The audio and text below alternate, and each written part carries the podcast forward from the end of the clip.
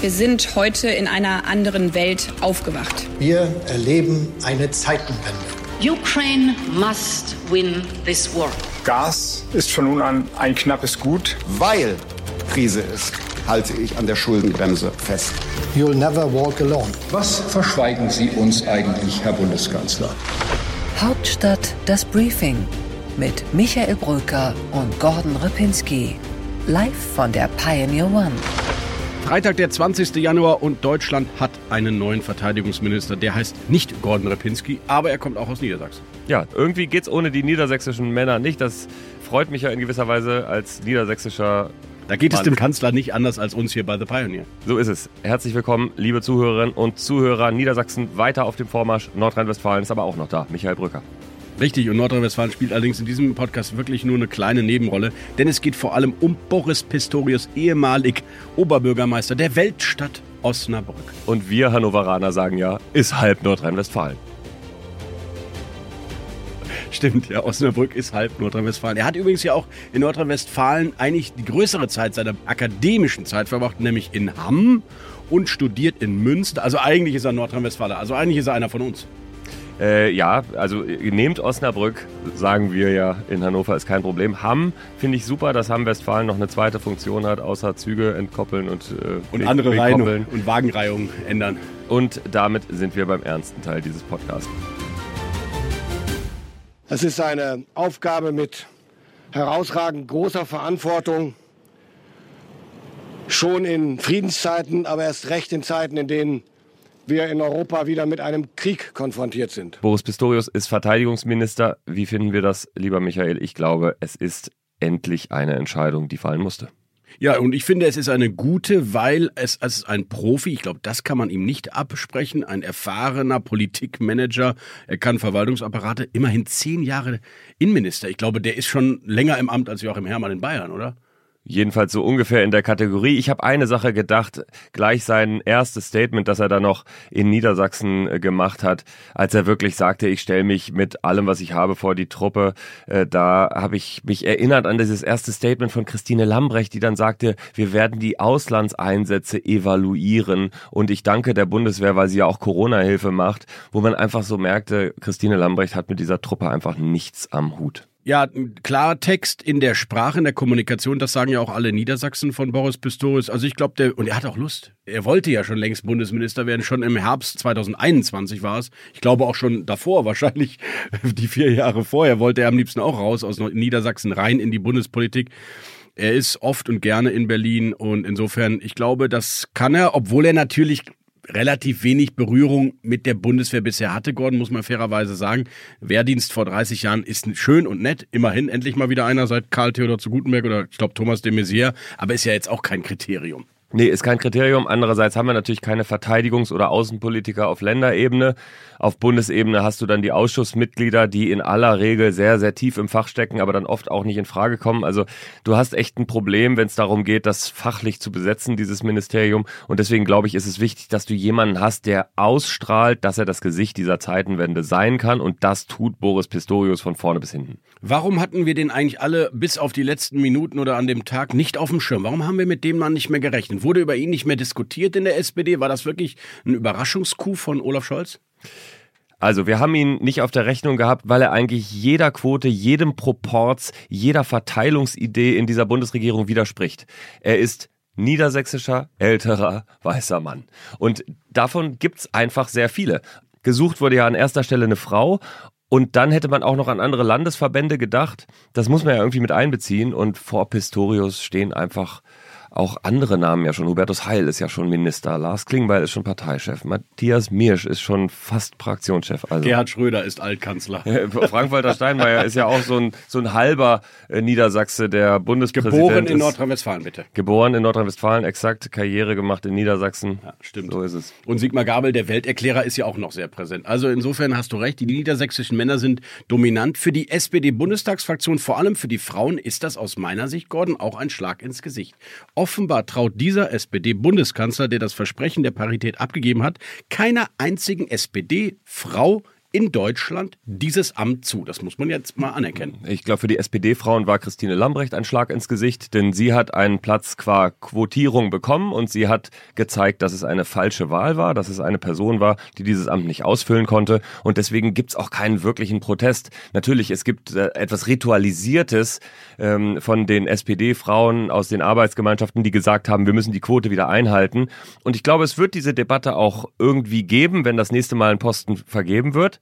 Stichwort Innenministerium, da gibt's dann natürlich keine andere Wahl Da mehr. gibt's keine Wahl mehr, ne? Aber in diesem Fall musste einfach nach Qualifikation entschieden werden. Wo ist Elke Ferner, wenn man sie mal braucht? Ich habe nichts von ihr gehört. Aber äh, Gordon, nochmal die Frage, warum ist es Eva Högel dann nicht geworden, die Werbeauftragte, die zumindest thematisch ja drin ist? Ja. Wurde überlegt, zumindest von außen, im Inneren nie ganz ernsthaft. Eva Högel und Olaf Scholz haben nicht das Vertrauensverhältnis gehabt, dass es dazu hätte kommen können. Äh, Eva Högel wollte zu Beginn der Legislaturperiode, war sich aber ehrlich gesagt auch nicht mehr so sicher jetzt, ob sie wollte. Also es, es kam nie zu so einer Anbahnung in dem Sinne. Eine echte Debatte hat es um Wolfgang Schmidt gegeben. Auch Wolfgang Schmidt hat lange überlegt äh, und immer wieder überlegt und ähm, hat sich dagegen entschieden am Ende. Dann wurde es Boris Pistorius. Ja, und Wolfgang Schmidt ist natürlich für den Kanzler als engster aller engsten Vertrauten natürlich im Kanzleramt vielleicht sogar dann doch am Ende noch ein bisschen bedeutender oder wichtiger, wer weiß. Aber jedenfalls äh, will er, hat er ja angekündigt, Olaf Scholz, beim nächsten Mal die Parität wiederherstellen. Nun ist uns klar, wenn Frau Faeser nach Hessen geht, muss er eine Frau holen, aber da ist die Parität ja nicht wiederhergestellt. Meinte er da schon eine kleine neue Kabinettsummeldung oder was meint er?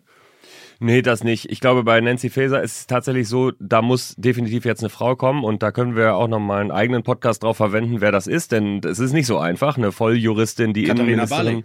sein könnte, die ist als Europaspitzenkandidatin eigentlich äh, verbucht. Ist sie Juristin? Ist sie Juristin, ja. Ähm, das wäre eine, theoretisch eine Möglichkeit, aber wie gesagt, das geht wegen Europa eigentlich nicht.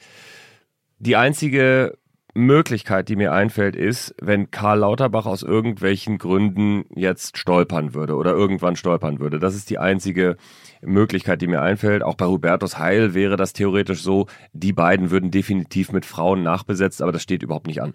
Ulla Schmidt kommt dann zurück. Nein, du hast ja die Melanie Leonard aus Hamburg, die sowieso schon immer eine Kandidatin war, Vertraute von Olaf Scholz. Das ist eine Möglichkeit. Möchtest du noch ein kleines Geheimnis verraten haben von der Suche nach der Unbedingt, Verteidigungsministerin? Also ähm, dann äh, tue ich das natürlich sehr gerne, lieber Danke, Michael. Gordon. Christine Lambrecht hat sich nach den Silvester Krawallen hätte ich fast gesagt. Das ist richtig. Nach den, ist Silvester, richtig. nach den Silvesterkrawallen auf ihrem Video. Sag ruhig, wie es ist, Gordon. Nach den Silvesterkrawallen auf ihrem Video hat sich Christine Lambrecht früh entschieden, dass sie zurückziehen wolle, dass sie zurücktreten möchte und Olaf Scholz hat versucht, sie zu überreden, zu bleiben. Oh Gott, oh Gott, oh Gott. Das ist echt kein, wirft kein gutes Licht auf diesen Kanzler.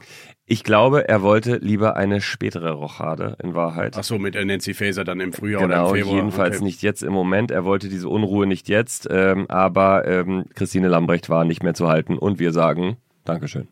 Wir sagen da, danke übrigens an Christine Lamprecht, dass sie am Ende es selber eingesehen hat und ja den Rücktritt eingereicht hat, wenn selbst Olaf Scholz es noch verzögern wollte. Ich, manchmal geht mir bei diesem Mann die Loyalität im engsten Kreis dann doch zu weit, weil schließlich hat er ja einen Eid auf die Verfassung und auf das Wohle des deutschen Volkes gesprochen und nicht auf die eigene Wohlfühlatmosphäre im äh, äh, Kabinettsumfeld. Ja, das stimmt. Ich finde das auch. Andererseits muss man sagen, jetzt nach einem guten Jahr, der Wechsel ist auch trotzdem immer noch relativ früh. Ne? Das muss man schon sagen. Die zweite Frau jedenfalls schon raus aus diesem Kabinett. Aber zurück zu Boris Pistorius, der gestern schon den ersten Auftritt mit dem amerikanischen Verteidigungsminister im Bändlerblock hatte. Man hatte fast das Gefühl, der ist schon im Amt angekommen, also sehr souverän, sehr locker, macht auch direkt eine PK. Man hätte ja sagen können, ich bin noch gar nicht in den Themen drin, ich will mich noch nicht vor die Presse stellen, gleich zweimal gestern. Also der Mann hat wirklich Lust aufs Amt. Ja, und warum auch nicht? Es ist ein unendlich spannendes Amt, äh, das Verteidigungsministerium. Es ist nicht mehr so verdruckst, wie es in Deutschland die ganze Zeit war. Wir sind ja in der Zeitenwende auch gesellschaftlich angekommen. Man überzeugt ja auch die Bevölkerung davon, was da in der Ukraine passiert, was das für einen Bezug auf uns hat. Das hat Pistorius ja auch selber gesagt. Deutschland ist nicht Kriegspartei, trotzdem sind wir von diesem Krieg betroffen. Die Bedeutung der höheren Sicherheit ist eine andere als noch vor einem Jahr. Sicherheit in diesem Land hat für jeden von uns auch eine persönliche Bedeutung. Und als jemand, der zehn Jahre in Niedersachsen für innere Sicherheit Verantwortung getragen hat, weiß ich, dass Sicherheit ein Grundbedürfnis der Menschen ist. Also er hat verstanden, dass das ein Gesellschaftsministerium geworden ist, dieses Verteidigungsministerium, wo es um wirklich relevante Inhalte geht und wo man ganz viel bewegen kann. Warum sollte man nicht darauf Lust haben? Christine Lambrecht, warum hatten Sie nie darauf Lust? Ja, und vor allen Dingen ist es für ihn eigentlich gar kein Risiko mehr, Gordon. Der Mann ist 62. Wenn der jetzt äh, die drei Jahre durchmacht und Olaf Scholz kann ja nicht erneut den Verteidigungsminister auswechseln, ist das für ihn jetzt vielleicht auch so eine Art letzte politische Karrierechance. Entweder er ist danach eine Art Kanzlerersatz oder er war ein guter Verteidigungsminister und geht in Rente, wenn es eine andere politische Konstellation gibt. Oder er macht noch vier weitere Jahre. Also eigentlich hat er ja nichts zu verlieren. Gordon, aber viel wichtiger, der Leo wird doch jetzt kommen. Oder die, die ersten Anzeichen sind doch gemacht, dass zumindest die Leos der Nachbarstaaten geliefert werden können und er die Unterschrift runtersetzt, oder? Ich sehe das auch so. Robert Habeck hat es schon gesagt. Beim Kanzleramt ist es noch so, dass man es kausal verknüpft mit dem, was die Amerikaner machen. Aber aus meiner Sicht muss es, sollte es und wird es die Leos jetzt auch geben. Schon allein als erstes Geschenk von Boris Pistorius an seine amerikanischen Partner. Außerdem haben wir das Rammstein-Treffen und es geht nicht anders. Und ein Geschenk des Bundeskanzlers an seinen Verteidigungsminister, dass er mit einem Erfolg, mit einem eigenen Erfolg starten darf. Aber Sie spüren, liebe Zuhörerinnen und Zuhörer, dieser Mann hat Ahnung von der Ampel. Und jetzt habe ich ein Geschenk für Sie da draußen. Nicht nur vom Bundeskanzler an den Verteidigungsminister oder von dem Verteidigungsminister an die Soldaten. Ich habe ein Geschenk für Sie. Sie können Gordon Repinski im Hauptstadt-Podcast live erleben. Und das Schöne daran ist nicht nur, dass Sie mich live erleben können, sondern das Allerschönste daran ist, dass Sie live erleben können, wie wir beide, Michael Brücker und ich, uns ungeschnitten an die Gurgel gehen über politische Themen. Genau, selbstverständlich nur rhetorisch. Aber wir haben einen Termin für Sie. Der erste Live-Podcast Hauptstadt, das Briefing, der Podcast, die beiden Jungs aus Niedersachsen und Nordrhein-Westfalen am 8. Februar, am Mittwoch, den 8. Februar am Abend auf der Pioneer One. Es gibt eine mini kleine Voraussetzung, Sie müssen Pioneer sein aber dann gibt's eine Live-Show, die sich gewaschen hat. Richtig. Und Pioneer zu sein ist ein sehr einfacher Vorgang. Auch technisch sehr einfach. Sie gehen einfach auf thepioneer.de, dann poppt irgendwie so eine komische Werbetafel auf. Da klicken Sie einfach auf Pioneer werden und schon sind Sie dabei. Sie melden sich für das Event an und wir freuen uns, Sie an Bord zu begrüßen. Wir fahren durch Berlin. Wir diskutieren über Politik. Wir haben sicherlich einen spannenden Gast da. Aber den spannendsten Gast haben wir ja sowieso da. Gordon Repinski. So, also join.thepioneer.de, das ist Ihre Adresse, um noch Pioneer zu werden, falls Sie es nicht schon sind. Und damit würde ich sagen, Michael, gehen wir in unseren Deep Dive.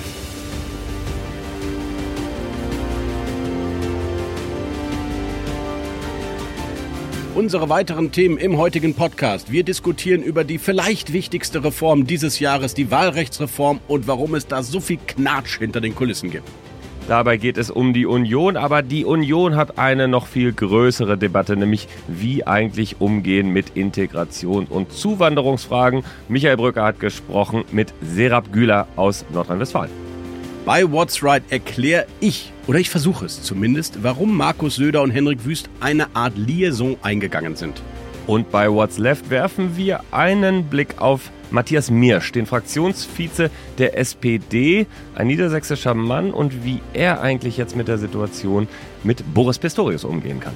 Ein Satz zu, das beliebteste und kürzeste Interview der Berliner Republik mit Baha Jamus, dem CDU-Influencer und Lobbyisten der Solaris Bank. Und bei What's Next kommt Rasmus Buchsteiner, unser Chefkorrespondent und Chefforensiker und Chefarchäologe ins Spiel und erklärt uns, was in den nächsten Wochen im Bundestag passiert.